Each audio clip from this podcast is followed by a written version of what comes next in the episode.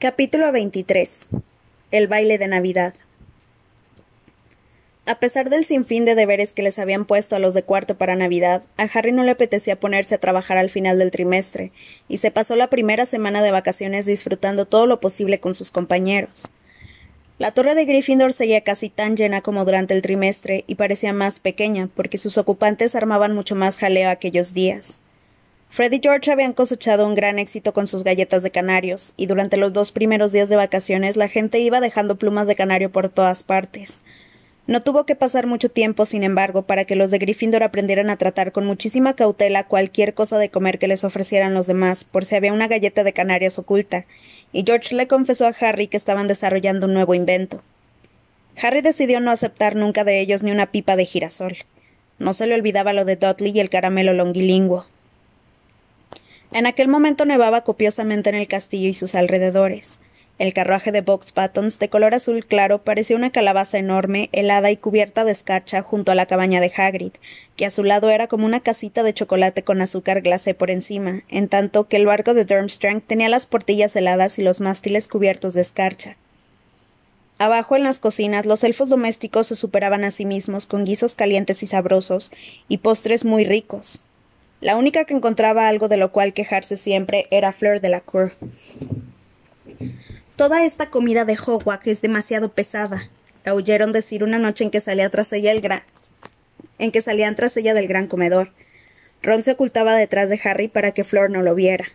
No voy a poder lucir la túnica.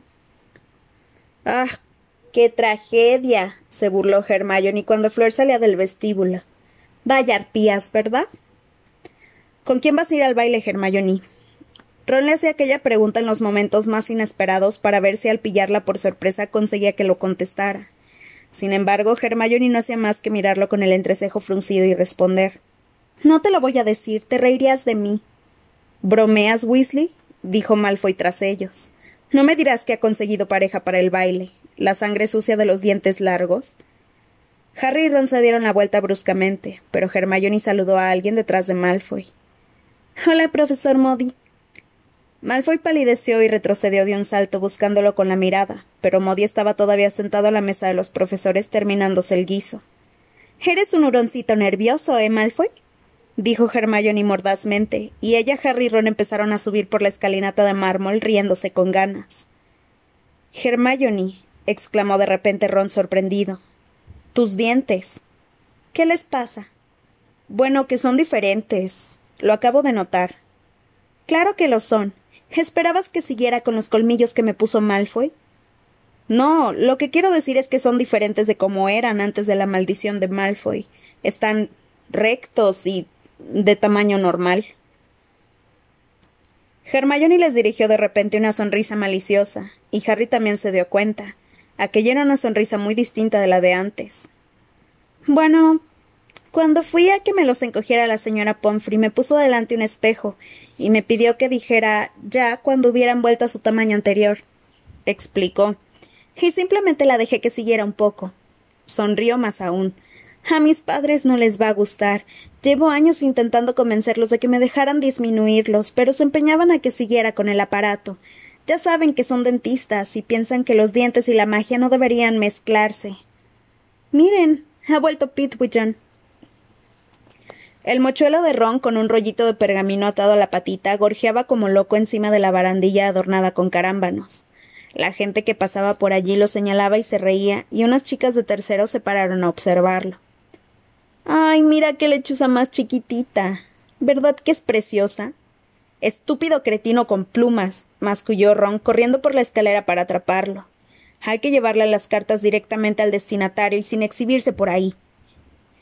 Pitwichan gorjeó con de contento, sacando la cabeza del puño de Ron. Las chicas de tercero parecían asustadas. Váyanse, les espetó Ron, moviendo el puño en el que tenía atrapado a Pitwidgeon, que ululaba más feliz que nunca cada vez que Ron lo balanceaba en el aire. Ten, Harry, añadió Ron en voz baja, desprendiéndole de la pata la respuesta de Sirius, mientras las chicas de tercero se iban muy escandalizadas. Harry se la guardó en el bolsillo y se dieron prisa en subir a la torre de Gryffindor para leerla. En la sala común todos estaban demasiado ocupados celebrando las vacaciones para fijarse en ellos. Harry, Ron y Hermione se sentaron lejos de todo el mundo junto a una ventana oscura que se iba llenando poco a poco de nieve, y Harry leyó en voz alta. Querido Harry, mi enhorabuena por haber superado la prueba del dragón. El que metió tu nombre en el cáliz, quien quiera que fuera, no debe de estar nada satisfecho. Yo te iba a sugerir una maldición de conjuntivitis, ya que el punto más débil de los dragones son los ojos. Eso es lo que hizo Crum, susurró Hermione. Pero lo que hiciste es todavía mejor. Estoy impresionado. Aún así no te confíes, Harry, solo has superado una prueba. El que te hizo entrar en el torneo tiene muchas más posibilidades de hacerte daño si eso es lo que pretende. Ten los ojos abiertos, especialmente si estás cerca ese del que, del que hemos hablado, y procura no meterte en problemas. Escríbeme. Sigo queriendo que me informes de cualquier cosa extraordinaria que ocurra. Sirius. Lo mismo que Modi comentó Harry en voz baja, volviendo a meterse la carta dentro de la túnica. Alerta permanente. Cualquiera pensaría que camino con los ojos cerrados pegándome contra las paredes. Pero tiene razón, Harry, repuso Hermione. Todavía te quedan dos pruebas. La verdad es que tendrías que echarle un vistazo a ese huevo y tratar de resolver el enigma que encierra. Para eso tiene siglos, Hermione, espetó Ron. ¿Una partida de, de ajedrez, Harry? Sí, claro, contestó Harry, que al observar la expresión de Hermione añadió Vamos, ¿cómo me iba a concentrar con todo este ruido? Creo que ni el huevo se oiría. Supongo que no, reconoció ella suspirando, y se sentó a ver la partida, que culminó con un emocionante jaque, jaque mate de ron, ejecutada con un par de temerarios peones y un alfil muy violento.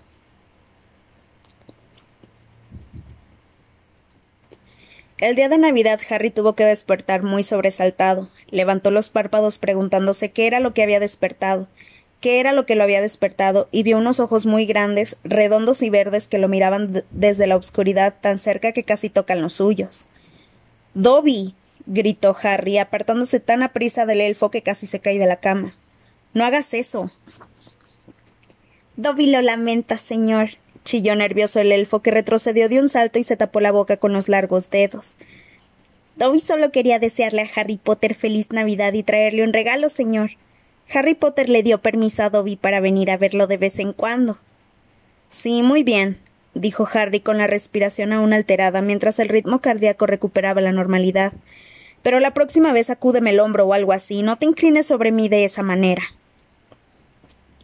Harry descorrió las colgaduras de su cama docelada, tomó las gafas que había dejado sobre la mesita de noche y se las puso. Su grito había despertado a Ron, Seamus, Dean y Neville, y todos espiaban a través de sus colgaduras con ojos de sueño y el pelo revuelto. ¿Te ha atacado alguien, Harry? preguntó Seamus medio dormido. No, solo es Dobby, susurró Harry. Vuelve a dormir. Ah, los regalos, dijo Seamus, viendo el montón de paquetes que tenía a los pies de la cama. Ron, Dean y Neville decidieron que ya que se habían despertado podían aprovechar para abrir los regalos. Harry se volvió hacia Dobby, que seguía de pie junto a la cama nervioso y todavía preocupado por el susto que le había dado a Harry. Llevaba una bola de Navidad atada a la punta de la cubretetera. ¿Puede Dobby darle el regalo a Harry Potter? preguntó con timidez. Claro que sí, contestó Harry. Yo también tengo algo para ti. Era mentira, no había comprado nada para Dobby, pero abrió rápidamente el baúl y sacó un par de calcetines enrollados y llenos de bolitas. Eran los más viejos y feos que tenía, de color amarillo mostaza, y habían pertenecido a tío Vernon. La razón de que tuvieran tantas bolitas era que Harry los usaba desde hacía más de un año para proteger el chivatoscopio. Lo desenvolvió y le entregó los calcetines a Dobby diciendo Perdona, se me olvidó empaquetarlos. Pero Dobby estaba emocionado. Los calcetines son lo que más le gusta a Dobby, señor. Son sus prendas favoritas, aseguró, quitándose los que llevaba tan dispares y poniéndoselos de tío Vernon. Ahora ya tengo siete, señor. Pero, señor, dijo abriendo los ojos al máximo después de subirse los calcetines hasta las perneras del pantalón corto. En la tienda se han equivocado, Harry Potter. Son del mismo color. Harry, ¿cómo no te diste cuenta de eso? intervino Ron sonriendo desde su cama, que se hallaba ya cubierta de papeles de regalo. Pero sabes una cosa, Dobby, mira, aquí tienes, toma estos dos y así podrás mezclarlos con los de Harry. Y aquí tienes tu suéter. Le entregó a Dobby un par de calcetines de color violeta que acababa de desenvolver y el suéter tejido a mano que le había enviado su madre. Dobby se sentía abrumado. El señor es muy gentil. chilló con los ojos empañados en lágrimas y haciéndole a Ron una reverencia. Dobby sabía que el señor tenía un ser tenía que ser un gran mago siendo el mejor amigo de Harry Potter, pero no sabía que fuera además tan generoso de espíritu, tan noble, tan desprendido. Dobby solo son calcetines, repuso Ron, que se había ruborizado un tanto, aunque al mismo tiempo parecía bastante complacido. Caramba, Harry. Acababa de abrir el regalo de Harry, un sombrero de los chotlicanos. Está genial. Se lo encasquetó en la cabeza donde no combinaba nada bien con el color del pelo. Dobby le entregó entonces un pequeño paquete a Harry, que resultó ser un par de calcetines. Dobby los ha hecho el mismo señor, explicó el elfo muy contento. Ha comprado la lana con su sueldo, señor.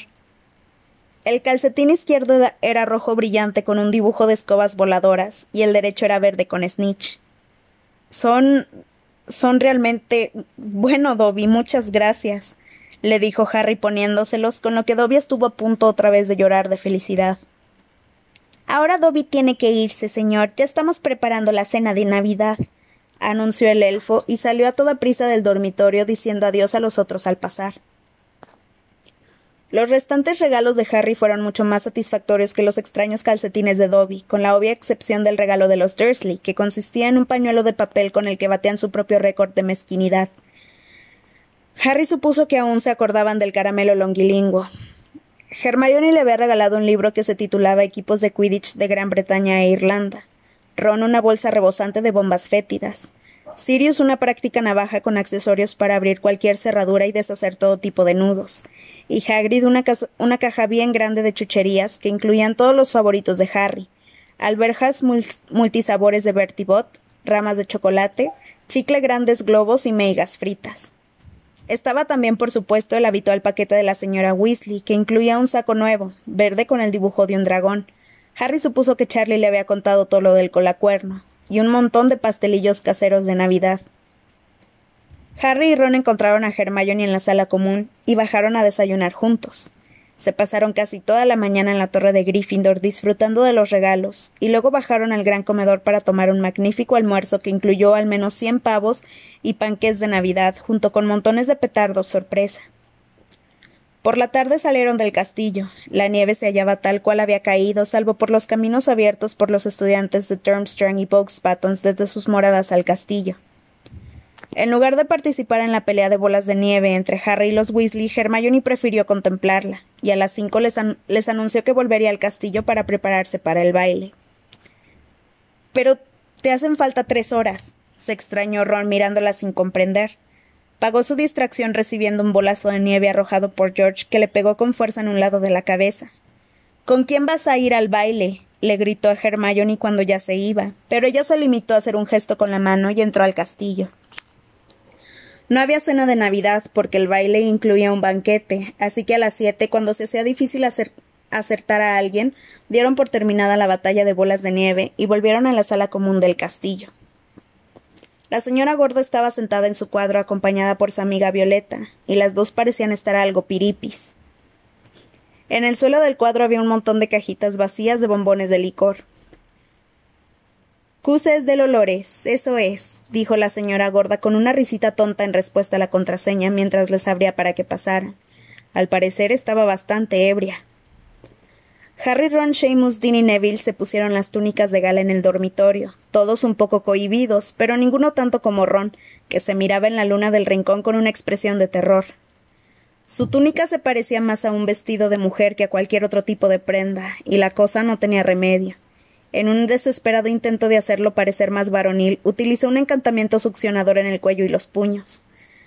No funcionó mal del todo, al menos se había desprendido de las puntillas, aunque el trabajo no resultaba perfecto y los bordes se deshilachaban mientras bajaba la escalera. No me cabe en la cabeza que hayan conseguido a las dos chicas más guapas del curso, susurró Dean.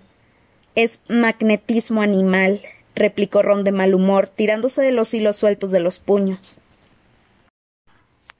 La sala común tenía un aspecto muy extraño, llena de gente vestida de diferentes colores en lugar del usual monocromatismo negro. Parvati aguardaba a Harry al pie de la escalera. Estaba realmente muy guapa, con su túnica de un rosa impactante, el pelo negro en una larga trenza entrelazada con oro y unas pulseras también de oro que le brillaban en las muñecas. Harry dio gracias de que no le hubiera entrado la risa tonta. Estás guapa, le dijo algo cohibido. Gracias, respondió ella. Padma te espera en el vestíbulo, le indicó a Ron. Bien, contestó Ron mirándolo a su alrededor. ¿Dónde está Hermione? Parvati se encogió de hombros y le dijo a Harry ¿Quieres que bajemos? Vale, aceptó Harry, lamentando no poder quedarse en la sala común. Fred le guiñó a Harry un ojo cuando éste pasó a su lado para salir por el hueco del retrato. También el vestíbulo estaba abarrotado de estudiantes que se arremolinaban en espera de que dieran las ocho en punto, hora a la que se abrirían las puertas del gran comedor. Los que habían quedado con parejas pertenecientes a diferentes casas las buscaban entre la multitud. Parvati vio a su hermana Padma y la condujo hasta donde estaban Harry y Ron. Hola, saludó Padma, que estaba tan guapa como Parvati, con su túnica de color azul turquesa brillante. No parecía demasiado entusiasmada con su pareja de baile. Lo miró de arriba abajo y sus oscuros ojos se detuvieron en el cuello y los puños deshilachados de la túnica de gala de Ron. Hola, contestó Ron sin mirarla, pues seguía buscando entre la multitud. Se inclinó un poco para ocultarse detrás de Harry porque pasaba por allí Fleur de la Cour, imponente con su túnica de satén gris plateado y acompañada por Roger Davis, el capitán del equipo de Quidditch de Ravenclaw. Cuando pasaron, Ron volvió a enderezarse y a mirar por encima de las cabezas de la multitud. ¿Dónde estará Hermione? repitió. Llegaron unos cuantos de Slytherin subiendo las escaleras desde su sala común, que era una de las mazmorras. Malfoy iba al frente. Llevaba una túnica negra de terciopelo con cuello alzado, y Harry pensó que le daba aspecto de cura. De su brazo iba Pansy Parkinson, con una túnica de color rosa pálido con muchos volantes. Tanto Kraft como Goyle iban de verde, Parecían cantos rodados cubiertos de musgo, y como Harry se alegró de comprobar, ninguno de ellos había logrado encontrar pareja. Se abrieron las puertas principales de roble, y todo el mundo se volvió para ver entrar a los alumnos de Durmstrang con el profesor Karkaroff. Crum iba al frente del grupo, acompañado por una muchacha preciosa, vestida con una túnica azul a la que Harry no conocía. Por encima de las cabezas pudo ver que una parte de la explanada que había delante del castillo la habían transformado en una especie de gruta llena de luces de colores. En realidad eran cientos de pequeñas hadas, algunas posadas en los rosales que habían sido conjurados allí y otras revoloteando sobre unas estatuas que parecían representar a Santa Claus con sus renos. En ese momento los llamó la voz de la profesora McGonagall. Los campeones por aquí, por favor. Sonriendo, Parvati se acomodó las pulseras. Ella y Harry se despidieron de Ron y Padma y avanzaron. Sin dejar de hablar, la multitud se apartó para dejarlos pasar. La profesora McGonagall, que llevaba una túnica de tela escocesa roja y se había puesto una corona de cardos bastante fea alrededor del ala del sombrero, les pidió que esperaran a un lado de la puerta mientras pasaban todos los demás. Ellos entrarían en procesión en el gran comedor cuando el resto de los alumnos estuvieran sentados. Fleur Delacour y Roger Davis se pusieron al lado de las puertas. Davis parecía tan aturdido por la buena suerte de ser la pareja de Fleur que apenas podía quitarle los ojos de encima. Cedric y Cho también estaban junto a Harry, quien no los miró para no tener que hablar con ellos. Entonces volvió a mirar a la chica que acompañaba a Crumb y se quedó con la boca abierta. Era Hermione, pero estaba completamente distinta. Se había hecho algo en el pelo, ya no lo tenía enmarañado, sino liso y brillante, y lo llevaba recogido por detrás en un elegante moño. La túnica era de una tela añil vaporosa, y su porte no era el de siempre, o tal vez fuera simplemente la ausencia de la veintena de libros que solía cargar a la espalda. Ella también sonreía, con una sonrisa nerviosa, a decir verdad, pero la disminución del tamaño de sus incisivos era más evidente que nunca. Harry se preguntó cómo no se había dado cuenta antes. Hola, Harry, saludó ella. Hola, Parvati. Parvati le dirigió a Hermione una mirada de descortés incredulidad. Y no era la única. Cuando se abrieron las puertas del gran comedor, el club de fans de la biblioteca pasó por su lado con aire ofendido, dirigiendo a Hermione miradas del más intenso odio. Pansy Parkinson la miró con la boca abierta al pasar con Malfoy, que ni siquiera fue capaz de encontrar un insulto con el que herirla. Ron, sin embargo, pasó por su lado sin mirarla. Cuando todos se hubieron acomodado en el gran comedor, la profesora McGonagall les dijo que entraran detrás de ella, una pareja tras otra. Lo hicieron así, y todos cuantos estaban en el gran comedor los aplaudieron mientras cruzaban la entrada y se dirigían a una amplia mesa redonda situada a un extremo del salón, donde se hallaban sentados los miembros del tribunal. Habían recubierto los muros del gran comedor de escarcha con destellos de plata y cientos de, guirlandas de muérdago y hiedra, cruzaban el techo negro lleno de estrellas. En lugar de las habituales mesas de las casas, había un centenar de mesas más pequeñas, alumbradas con farolillos, cada una con capacidad para unas doce personas. Mientras Harry se esforzaba en no tropezar, Parvati parecía hallarse en la gloria. Sonreía a todo el mundo y llevaba a Harry con tanta determinación que él se sentía como un perro de exhibición al que la dueña obligara a mostrar sus habilidades en un concurso. Al acercarse a la mesa vio a Ron y a Padma. Ron observaba pasar a Hermione con los ojos casi cerrados. Padma parecía estar de mal humor. Dumbledore sonrió de contento cuando los campeones se acercaron a la mesa principal. La expresión de Karkaroff, en cambio, recordaba más bien a la de Ron al ver acercarse a Crumb y a Hermione. Ludo Backman, que aquella noche llevaba una túnica de color púrpura brillante con grandes estrellas amarillas, aplaudía con tanto entusiasmo como cualquiera de los alumnos y Madame Maxim, que había cambiado su habitual uniforme de satén negro por un vestido de seda suelto de color azul lavanda, aplaudía cortésmente. Pero faltaba el señor Crouch, como no tardó en notar Harry. El quinto asiento de la mesa estaba ocupado por Percy Weasley. Cuando los campeones y sus parejas llegaron a la mesa, Percy retiró un poco la silla vacía que, que había a su lado mirando a Harry. Este entendió la indirecta y se sentó junto a Percy, que llevaba una reluciente túnica de gala de color azul marino y lucía una expresión de gran suficiencia. Me han ascendido, dijo Percy antes de que a Harry le diera tiempo de preguntarle, y con el mismo tono que hubiera empleado para anunciar su elección como gobernador supremo del universo. Ahora soy el ayudante personal del señor Crouch y he venido en representación suya. ¿Por qué no ha venido él? preguntó Harry. ¿No le apetecía pasarse la cena escuchando una disertación sobre los sobre los fondos de los calderos. Lamento tener que decir que el señor Crouch no se encuentra bien, nada bien. No se ha encontrado bien desde los mundiales. No me sorprende, es el exceso de trabajo. No es tan joven como antes, aunque sigue siendo brillante, desde luego. Su mente sí que es la misma de siempre, pero la Copa del Mundo resultó un fiasco para el Ministerio y además el señor Crouch sufrió un revés personal muy duro a causa del comportamiento indebido de su alfina doméstica, Blinky o como se llame. Como era natural, él la despidió inmediatamente después del incidente. Pero bueno, aunque se las arregla, como yo digo, la verdad es que necesita que lo cuiden, y me temo que desde que ella no está en la casa su vida es mucho menos cómoda. Y a continuación tuvimos que preparar el torneo, y luego vinieron las secuelas de los mundiales, con esa repelente Skitter dando guerra. Pobre hombre, está pasando unas navidades tranquilas, bien merecidas. Estoy satisfecho de que supiera que contaba con alguien de confianza para ocupar su lugar. Harry estuvo muy tentado de preguntarle si el señor Crouch ya había dejado de llamarlo Weatherby, pero se contuvo. Aún no había comida en los brillantes platos de oro, solo unas pequeñas minutas delante de, delante de cada uno de ellos. Harry tomó la suya como dudando y miró a su alrededor. No había camareros. Observó que Dumbledore leía su menú con detenimiento y luego le decía muy claramente a su plato chuletas de cerdo. Y las chuletas de cerdo aparecieron sobre él. Captando la idea, los restantes, los restantes comensales también pidieron sus respectivos platos lo que deseaban. Harry le echó una mirada a Hermione para ver qué le parecía aquel nuevo y más complicado sistema de cena, que seguramente implicaría más trabajo para los elfos. Pero por una vez Hermione no parecía acordarse de la PEDDO. Estaba absorta en su charla con Víctor Crumb, y ni siquiera parecía ver lo que comía. Harry se dio cuenta de que hasta entonces no había oído hablar a Víctor, pero en aquel momento lo estaba haciendo y con mucho entusiasmo.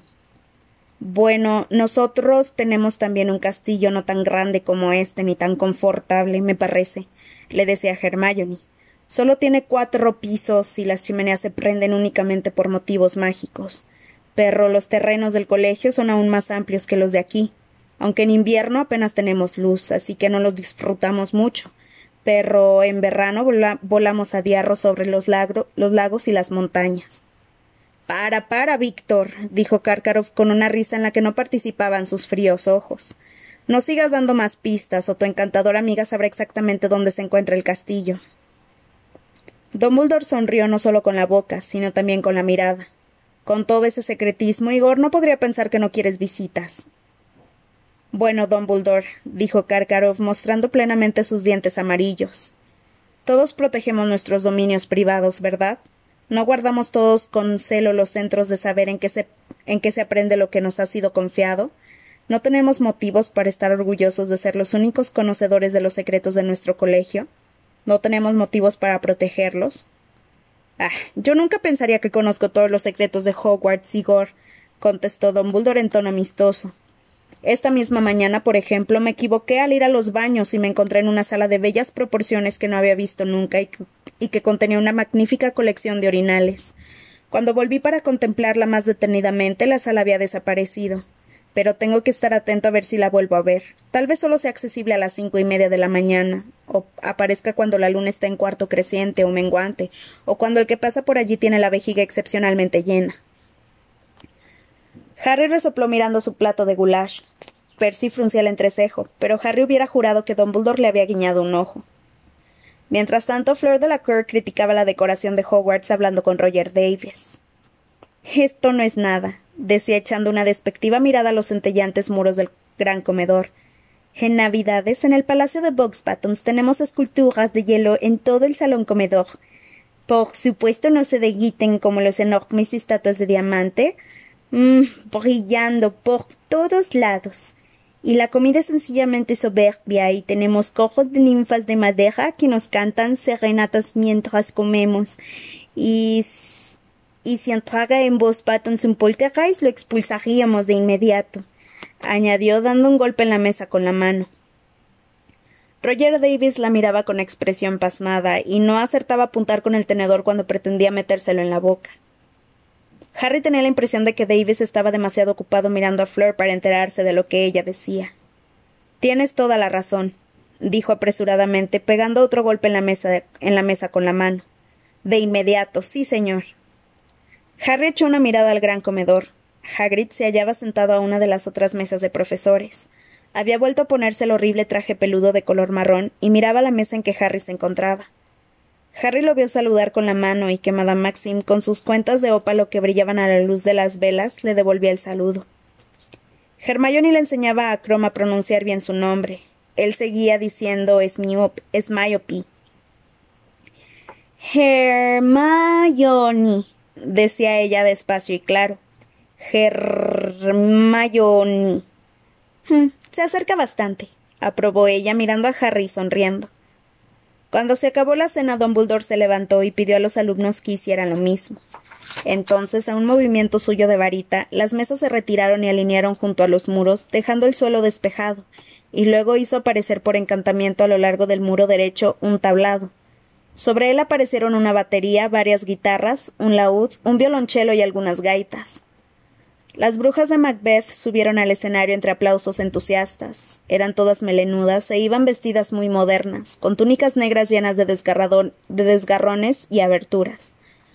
Tomaron sus instrumentos y Harry, que las miraba con tanto interés que no advertía lo que se avecinaba, comprendió de repente que los farolillos de todas las otras mesas se habían apagado y que los campeones y sus parejas estaban de pie. Vamos, le susurró Parvati. Se supone que tenemos que bailar. Al levantarse, Harry tropezó con la túnica. Las brujas de Macbeth empezaron a tocar una melodía lenta, triste. Harry fue hasta la parte más iluminada del salón, evitando cuidadosamente mirar a nadie, aunque vio a Seamus y a Dean que lo saludaban con una risita. Y al momento siguiente Parvati le agarró las manos y le colocó una en su cintura y le agarró la otra fuertemente. No era tan terrible como había temido, pensó Harry dando vueltas lentamente casi sin desplazarse. Parvati lo guiaba. Miraba por encima de la gente, que muy pronto empezó a unirse al baile, de forma que los campeones dejaron de ser el centro de atención. Neville y Ginny bailaban junto a ellos. Vio que Ginny hacía muecas de dolor con bastante frecuencia cada vez que Neville la pisaba. Dumbledore bailaba con Madame Maxim.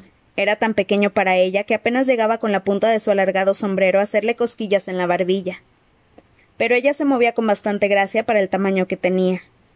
Ojo loco Modi bailaba muy torpemente con la profesora sinistra, que parecía temer a la pata de palo. Bonitos calcetines, Potter, le dijo Modi al pasar a su lado, viendo con su ojo mágico a través de la túnica de Harry. Ah, sí, gracias. Dobby el elfo para mí, le respondió Harry sonriendo. Es tan siniestro, susurró Parvati cuando Modi se alejaba golpeando en el suelo con la pata de palo. Creo que ese ojo no debería estar permitido. Harry escuchó con alivio el trémolo final de la gaita. Las brujas de Macbeth dejaron de tocar, los aplausos volvieron a retumbar en el gran comedor y Harry soltó inmediatamente a Parvati. Vamos a sentarnos, ¿sí? Ah, pero si esta es muy bonita, dijo ella cuando las brujas de Macbeth empezaron a tocar una nueva pieza mucho más rápida que la anterior. A mí no me gusta, mintió Harry y salió de la zona de baile delante de Parvati. Pasaron por al lado de Fred y Angelina, los cuales bailaban de forma tan entusiasta que la gente se apartaba por miedo a resultar herida, y se acercaron a la mesa en que estaban Padma y Ron. ¿Qué hay? le preguntó Harry a Ron sentándose y abriendo una botella de cerveza de mantequilla. Ron no respondió. No quitaba ojo a Hermione y a Crumb, que bailaban cerca de ellos. Padma estaba sentada con las piernas y los brazos cruzados, moviendo un pie al compás de la música. De vez en cuando le dirigía una mirada asesina a Ron que no le hacía el menor caso. Parvati se sentó junto a Harry y cruzó también brazos y piernas. Al cabo de unos minutos se le acercó un chico de Box Buttons para preguntarle si quería bailar con él. ¿No te importa, verdad, Harry? le preguntó Parvati. ¿Qué cosa? dijo Harry observando a Cho y a Cedric. Olvídalo, le espetó Parvati y se marchó con el chico de Box Buttons. No volvió al terminar la canción. Hermione se acercó y se sentó en la silla que Parvati había dejado. Estaba un poco sofocada de tanto bailar. Hola, la saludó Harry. Ron no dijo nada. Hace calor, ¿no? comentó Hermione abanicándose con la mano. Víctor acaba de ir por bebidas. ¿Víctor? dijo Ron con furia contenida. ¿Todavía no te, ha no te ha pedido que le llames Vicky? Hermione lo miró sorprendida. ¿Qué te pasa? le preguntó. Si no lo sabes, no te lo voy a explicar, replicó Ron mordazmente. Hermione interrogó con la mirada a Harry, que se, que se encogió de hombros. Ron, ¿qué es de Durmstrang? soltó Ron. Compite contra Harry, contra Hogwarts. Tú. tú estás. Ron estaba obviamente buscando palabras lo bastante fuertes para describir el crimen de Hermione. Estás confraternizando con el enemigo, eso es lo que estás haciendo. Hermione se quedó boquiabierta. No seas idiota, contestó al cabo. El enemigo no comprendo. ¿Quién era el que estaba tan emocionado cuando lo vio llegar? ¿Quién era el que quería pedirle un autógrafo? ¿Quién tiene una miniatura suya en el dormitorio? Ron prefirió no hacer caso de aquello. Supongo que te pidió ser su pareja cuando los dos estaban en la biblioteca. Sí, Así fue, respondió Hermione, y sus mejillas, que estaban ligeramente subidas de color, se pusieron de un rojo brillante. ¿Y qué? ¿Qué pasó? ¿Intentaste afiliarle afiliarlo a la PEDDO? No, nada de eso. Si de verdad quieres saberlo, me dijo que había ido a la biblioteca todos los días para intentar hablar conmigo, pero que no había conseguido armarse del valor suficiente. Hermione dijo esto muy aprisa y se ruborizó tanto que su cara adquirió el mismo tono que la túnica de Parvati. Sí, bien, si eso es lo que él dice, repuso Ron. ¿Qué quieres decir con eso? Pues está bien claro. Él es alumno de Karkaroff, ¿no? Sabe con quién vas. Intenta aproximarse a Harry para obtener información de él o acercárselo bastante para perjudicarlo. Hermione reaccionó como si Ron le acabara de pegar una bofetada. Cuando al fin habló le temblaba la voz. Para tu información, no me he preguntado nada sobre Harry. Absolutamente nada. Inmediatamente Ron cambió de argumento. Entonces es que espera que lo ayudes a desentrañar el enigma del huevo. Supongo que durante esas encantadoras sesiones de biblioteca se han dedicado a pensar juntos. Yo nunca le ayudaré a averiguar lo del huevo, replicó Hermione ofendida. Nunca. ¿Cómo puedes decir algo así? Yo quiero que el torneo lo, lo gane Harry y Harry lo sabe. ¿O no? Tienes una curiosa manera de demostrarlo, dijo Ron de forma despectiva. Se supone que la finalidad del torneo es conocer magos extranjeros y hacer amistad con ellos, repuso Hermione con voz chillona. No, no lo es, gritó Ron. La finalidad es ganar. La gente empezaba a mirarlos. Ron, dijo Harry en voz baja, a mí no me parece mal que Hermione haya venido con Crom. Pero Ron tampoco le hizo caso a Harry. ¿Por qué no te vas a buscar a Vicky? Le gritó. Seguro que se pregunta dónde estás. No lo llames Vicky. Hermione se puso en pie de un salto y salió como un huracán hacia la zona de baile, donde desapareció entre la multitud. Con una mezcla de ira y satisfacción en la cara, Ron la vio irse. ¿No vas a pedirme que bailemos? le preguntó Padma. No, contestó Ron sin dejar de mirar a Hermione. Muy bien, espetó Padma. Se levantó y fue a donde estaban Parvati y el chico de Box Buttons. Este se dio tanta prisa en encontrar a otro amigo para ella que Harry habría jurado que lo había traído con el encantamiento convocador. ¿Dónde está Hermione? preguntó una voz. Chrome acababa de acercarse a la mesa con dos cervezas de mantequilla. No lo sé, respondió Ron con brusquedad, levantando la vista hacia él. ¿Se te perdió? Chrome volvió a tener su gesto hosco. Bueno, si la ven, díganle que tengo las bebidas, dijo, y se fue con su paso desgarbado. Te has hecho amigo de Víctor Crome. Percy se les había acercado y hablaba frotándose las manos y haciendo ademanes pomposos. Estupendo. Esa es la verdadera finalidad del torneo, ¿sabes? La cooperación mágica internacional. Para disgusto de Harry, Percy se apresuró a ocupar el sitio de Padma.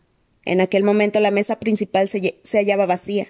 El profesor Dumbledore bailaba con la profesora Sprout, Ludo Backman con la profesora McGonagall, Madame Maxim y Hagrid ocupaban un buen espacio mientras balseaban por entre los estudiantes, y al profesor Karkaroff no se lo veía por ningún lado. Cuando terminó la siguiente pieza todo el mundo volvió a aplaudir, y Harry vio que Ludo Backman besaba la mano de la profesora McGonagall y regresaba entre la multitud hasta que lo abordaron Fred y George. ¿Qué creen que hacen molestando a los miembros del ministerio? refunfuñó Percy, mirando con recelo a Fred y George. Ya no hay respeto. Pero Ludo Backman se desprendió de Fred y George enseguida, y viendo a Harry le hizo un gesto con la mano y se acercó a la mesa. Espero que mis hermanos no lo hayan importunado, señor Backman, le dijo Percy de inmediato. ¿Qué? No, en absoluto, en absoluto, repuso Backman. No, solo querían decirme algo sobre esas varitas de pega que han inventado. Me han preguntado si yo podría aconsejarlos sobre mercadotecnia. Les he prometido ponerlos en contacto con un par de conocidos míos en la tienda de artículos de broma de Sonco. A Percy aquello no le hizo mucha gracia, y Harry estuvo seguro de que se lo compartiría a su madre en cuanto llegara a su casa. Daba la impresión de que los planes de Freddy George se habían hecho más ambiciosos de un tiempo a aquella parte, si esperaban, si esperaban vender al público. Bagman abrió la boca para preguntarle algo a Harry, pero Percy lo distrajo. ¿Qué tal le parece que va el torneo, señor Bagman? Nuestro departamento está muy satisfecho. Por supuesto, fue lamentable el contratiempo con el cáliz de fuego. Miró fugazmente a Harry. Pero desde entonces parece que todo ha ido bien, ¿no cree? Ah, sí, dijo Bagman muy alegre. Todo ha resultado muy divertido. ¿Cómo le va al viejo Barty? Qué pena que no haya podido venir. Ah, sin duda el señor Crouch no tardará en volver a la carga, repuso Percy imbuido de importancia. Pero mientras tanto estoy más que deseoso de mejorar las cosas. Por supuesto, no todo consiste en asistir a bailes. rió despreocupadamente. Me las he tenido que ver con asuntos de todo tipo que han surgido en su ausencia. ¿No ha oído que han pillado a Ali Bashir intentando meter de contrabando en el país un cargamento de alfombras voladoras? Y luego hemos estado intentando que los transilvanos firmen la prohibición universal de los duelos. Tengo una entrevista con el director de su departamento de cooperación mágica para el año nuevo. Vamos a dar una vuelta, le susurró Ron a Harry. Huyamos de Percy. Pretextando que iban a buscar más bebida, Harry y Ron dejaron la mesa, rodearon la zona de baile y salieron al vestíbulo. La puerta principal estaba abierta, y mientras bajaban la escalinata de piedra distinguieron el centelleo de las luces de colores repartidas por la rosaleda. Una vez abajo se encontraron rodeados de arbustos, caminos serpenteantes y grandes estatuas de piedra. Se oía el rumor del agua, probablemente de una fuente. Aquí y allá había gente sentada en bancos labrados. Harry y Ron tomaron uno de los caminos que zigzagueaba entre los rosales, y apenas habían recorrido un corto trecho cuando oyeron una voz tan conocida como desagradable. No veo a qué viene tanto revuelo, Igor.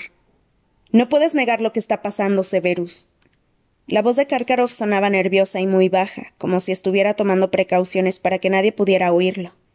Ha empezado a ser cada vez más evidente durante los últimos meses, y estoy preocupado de verdad, no lo puedo negar. Entonces huye, dijo la voz de Snape.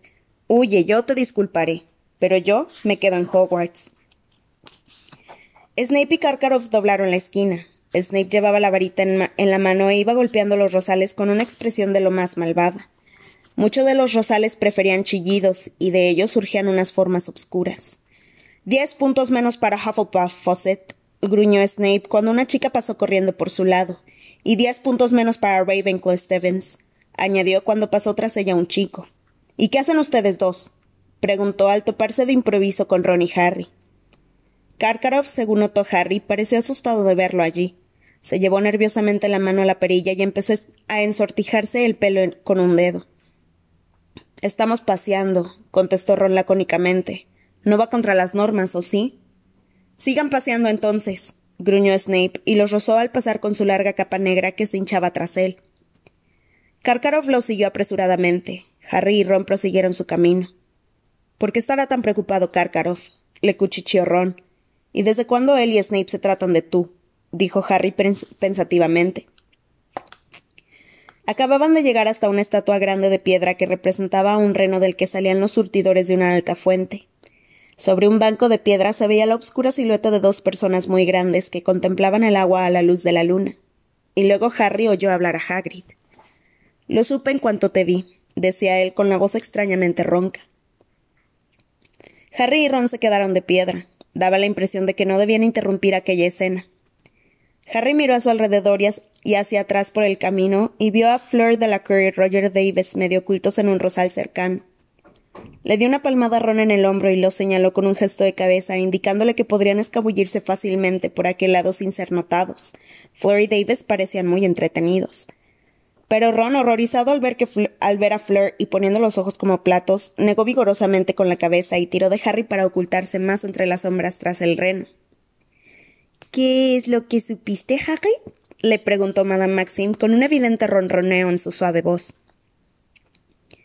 Decididamente Harry no quería escuchar aquello. Sabía que a Hagrid le horrorizaría que lo oyeran, porque a él le pasaría lo mismo. Si hubiera podido se habría tapado los oídos con los dedos y se habría puesto a canturrear bien fuerte, pero no era posible. En vez de eso intentó interesarse en un escarabajo que caminaba por la espalda del reno, pero el escarabajo no conseguía hacerlo bastante atrayente para que se dejaran de oír las palabras de Hagrid.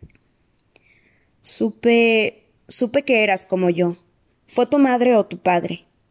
No entiendo lo que quieres decir, Hagrid. En mi caso fue mi madre, explicó Hagrid en voz baja. Fue una de las últimas de Gran Bretaña. Naturalmente no la recuerdo muy bien. Me abandonó, ya ves, cuando yo tenía unos tres años. No era lo que se dice del tipo maternal. Bueno, lo llevan en su naturaleza, ¿no? No sé qué fue de ella. Tal vez haya muerto. Madame Maxim no decía nada, y Harry, a pesar de sí mismo, apartó los ojos del escarabajo y echó un vistazo por encima de las astas del reno escuchando. Nunca había oído a Hagrid hablar de su infancia. A mi padre se le partió el corazón cuando ella se fue. Mi padre era muy pequeño, con seis años yo ya podía levantarlo y ponerlo encima del aparador si me enfadaba. Solía hacerlo reír.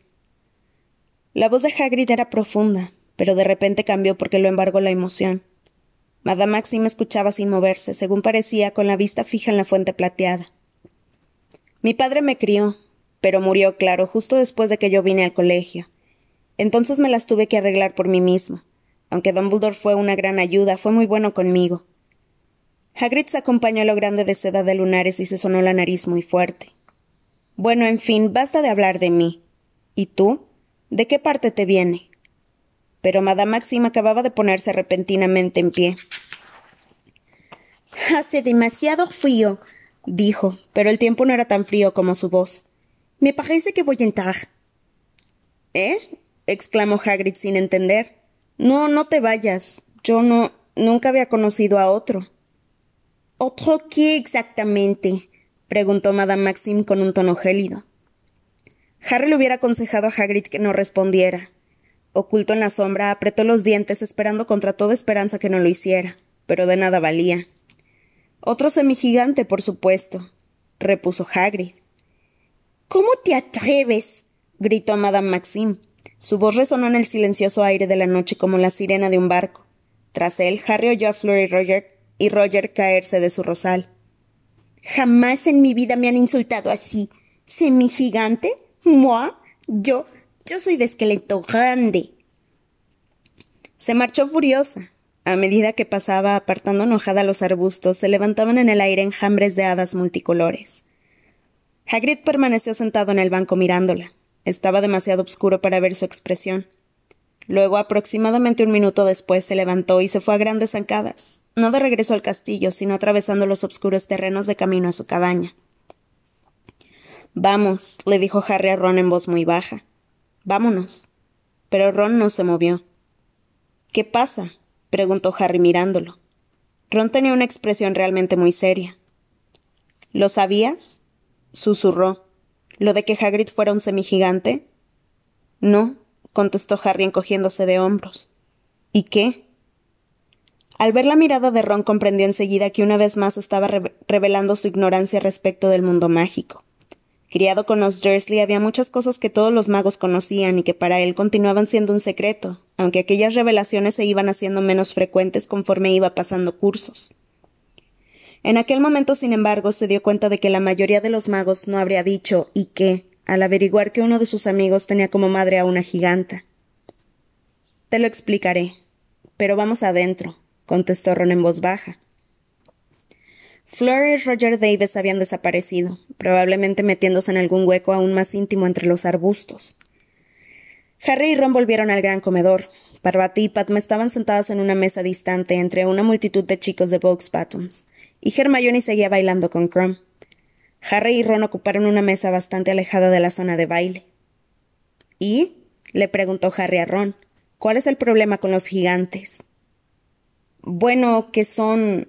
son. Ron se esforzó por hallar las palabras adecuadas. No son muy agradables, concluyó de forma poco convincente. ¿Y eso qué más da? observó Harry. Hagrid sí que lo es. Ya lo sé, pero. Caray, no me, no me extraña que lo mantenga en secreto, dijo Ron sacudiendo la cabeza. Siempre, siempre creí que alguien le había echado un encantamiento aumentador cuando era niño o algo así. No quería mencionarlo. ¿Pero qué problema hay porque su madre fuera una giganta? inquirió Harry. Bueno, ninguno para los que lo conocemos, porque sabemos que no es peligroso, dijo Ron pensativamente.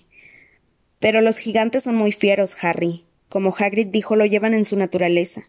Son como los trolls. Les gusta matar, todo el mundo lo sabe. Pero ya no queda ninguno en Gran Bretaña. ¿Qué les ocurrió? Bueno, se estaban extinguiendo, y luego los aurores mataron a muchos. Pero se supone que quedan gigantes en otros países, la mayor parte ocultos en las montañas. No sé a quién piensa Maxim que engaña, comentó Harry observando a Madame Maxim sentada sola en la mesa principal con aspecto muy sombrío. Si Hagrid es un semigigante, ella desde luego también lo es. Esqueleto grande. Solo los dinosaurios tienen un esqueleto mayor que el de ella. Harry y Ron se pasaron el resto del baile en su rincón hablando sobre los gigantes, sin ningún deseo de bailar. Harry intentaba no mirar a Cho y a Cedric. Hacerlo le producía un enorme deseo de arrear patadas. Cuando a la medianoche terminaron de tocar las brujas de Macbeth, todo el mundo les dedicó un fuerte aplauso antes de emprender el camino hacia el vestíbulo. Muchos se quejaban de que el baile no durara más, pero Harry estaba muy contento de irse a la cama. Por lo que se refería a él, la noche no había sido muy divertida. Fuera en el vestíbulo, Harry y Ron vieron a Hermione despedirse de Crumb antes de que él se volviera al barco. Ella le dirigió a Ron una mirada gélida y pasó por su lado al subir la escalinata de mármol sin decirle nada. Harry y Ron la siguieron, pero a mitad de la escalinata Harry oyó que alguien lo llamaba. ¡Ey! Harry. Era Cedric Diggory. Harry vio que Cho lo esperaba abajo en el vestíbulo. Sí, dijo Harry con frialdad cuando Cedric hubo subido hasta donde estaba él. Parecía que Cedric no quería decir nada delante de Ron, así que éste se encogió de hombros malhumorado y siguió subiendo la escalinata. Escucha, dijo Cedric en voz muy baja cuando Ron se perdió de vista. Te debo una por haberme dicho lo de los dragones. ¿Tu huevo de oro gime cuando lo abres? Sí, contestó Harry. Bien, Toma un baño, ¿vale? ¿Qué? Que tomes un baño y em, te lleves el huevo contigo y reflexiona sobre las cosas en el agua caliente. Te ayudará a pensar. Hazme caso. Harry se quedó mirándolo. Y otra cosa, añadió Cedric. Usa el baño de los prefectos. Es la cuarta puerta a la izquierda de esa estatua de Boris el desconcertado del quinto piso. La contraseña es frescura de pino. Tengo que irme. Me quiero despedir. Volvió a sonreír a Harry y bajó la escalera apresuradamente hasta donde estaba Cho. Harry regresó solo a la torre de Gryffindor. Aquel era un consejo muy extraño, porque un baño podía ayudarlo a desentrañar el enigma del huevo. Le estaba tomando el pelo. Trataba de hacerlo quedar en ridículo para valer más a los ojos de Cho. La señora gorda y su amiga Violeta dormitaban en el cuadro. Harry tuvo que gritar luces de colores para despertarlas, y cuando lo hizo se mostraron muy molestas. Entró en la sala común y vio a Hermione y a Ron envueltos en una violenta disputa. Se gritaban a tres metros de distancia, los dos rojos como tomates. Bueno, pues si no te gusta ya sabes cuál es la solución, gritó Hermione. El pelo se le estaba desprendiendo de su elegante moño y tenía la cara tensa de ira. ¿Ah, sí? le respondió Ron. ¿Cuál es? La próxima vez que haya un baile, pídeme que sea tu pareja antes que ningún otro y no como tu último recurso. Ron movió la boca sin, articular ningún sonido, como una carpa fuera del agua, mientras Hermione se daba media vuelta y subía como un rayo la escalera que llevaba al dormitorio. Ron se volvió hacia él. Bueno, balbuceó atónito. Bueno, ahí está la prueba. Hasta ella se da cuenta de que no tiene razón. Harry no le contestó. Estaba demasiado contento de haber vuelto a ser amigo de Ron para decir lo que pensaba justo en aquel momento pero sabía que Hermione tenía mucha más razón que él.